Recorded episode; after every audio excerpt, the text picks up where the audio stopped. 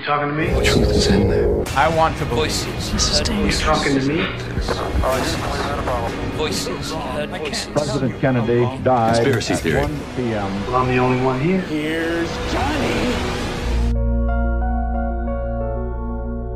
Quando se fala em nova ordem mundial, há um nome que nos vem imediatamente à cabeça: Bilderberg. De facto, e a par dos Illuminati, o grupo Bilderberg divide a paternidade daquilo que os teóricos das conspirações denominam como Great Reset ou Nova Ordem. Não se pode dizer que Bilderberg seja propriamente uma sociedade secreta, já que as suas reuniões são tornadas públicas, mas há quem assegure que tudo não passa de uma manobra que visa apenas conter o essencial. O grupo foi fundado em 1954 por várias individualidades proeminentes da política mundial, como o príncipe Bernard da Holanda, o primeiro-ministro belga Paul van Zeeland, o conselheiro político Joseph Ratzinger e o presidente da multinacional Unilever, o holandês Paul Janckens. O nome Bilderberg vem do hotel holandês onde a primeira reunião do grupo ocorreu e o objetivo declarado do clube é a promoção da cooperação transatlântica e o debate de assuntos relevantes a nível mundial. Desde então, as reuniões anuais do grupo ocorreram um pouco por todo o mundo e sempre em hotéis sofisticados, os quais são reservados em exclusivo. Quase todas as teorias defendem que o Clube Bilderberg é um grupo de bilionários que tem poder suficiente para influenciar, controlar governos e ditar o futuro da humanidade. Várias personalidades já foram descritas como participantes do grupo, bem como alguns dos nomes que supostamente já foram convidados.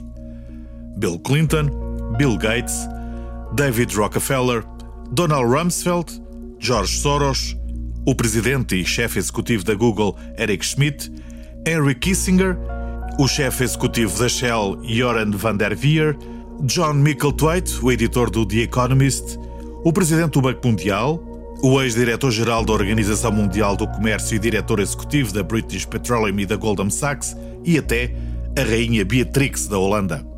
Segundo o jornalista Daniel Stalin, da ascensão dos Beatles e dos Rolling Stones ao atentado de 11 de setembro às Torres Gêmeas de Nova York, passando pela escolha dos presidentes dos Estados Unidos, tudo teria sido planeado pelos membros do grupo.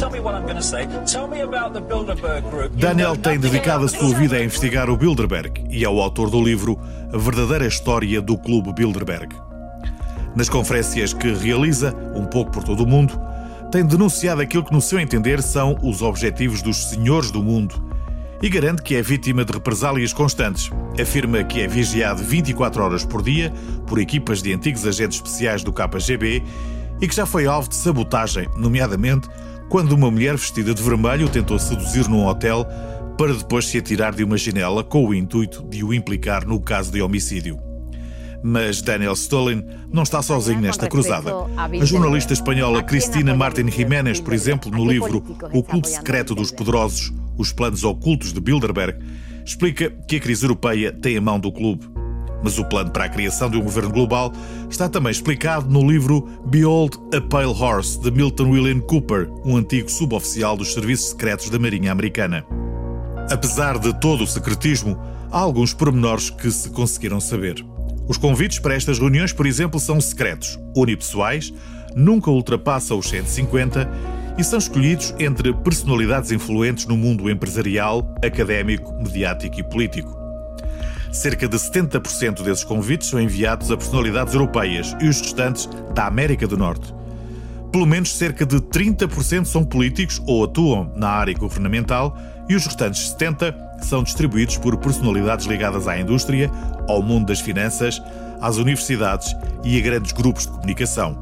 Os participantes nos encontros têm de se sujeitar à regra de Chatham House, uma espécie de regulamento que estabelece que são livres de utilizar a informação que receberam nas reuniões, mas não podem, no entanto, revelar a identidade e a afiliação dos palestrantes ou dos restantes convidados.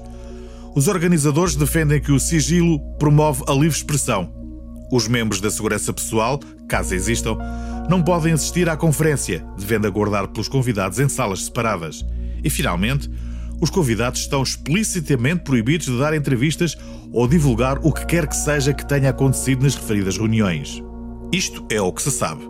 O que se desconhece é a forma como os membros do grupo tencionam afinal dominar o mundo. E as teorias não faltam.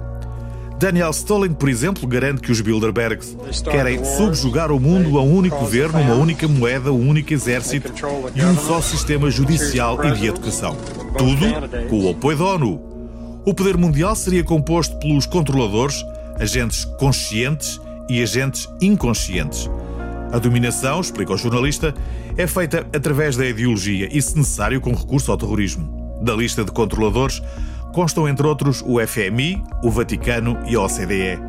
Uma parte importante do plano passará por conseguir o comando dos países emergentes e subdesenvolvidos que detêm reservas minerais de água e petróleo. E é aqui que entra uma série de ONGs ambientalistas que, no terreno, vão semeando a discórdia e a fome. Como é natural, e sempre que se fala de uma qualquer organização dita secreta, tudo aquilo que se vê ou que se sabe não passa de um vulgar iceberg. O que está à superfície é sempre infinitamente inferior à real dimensão do objeto em apreço.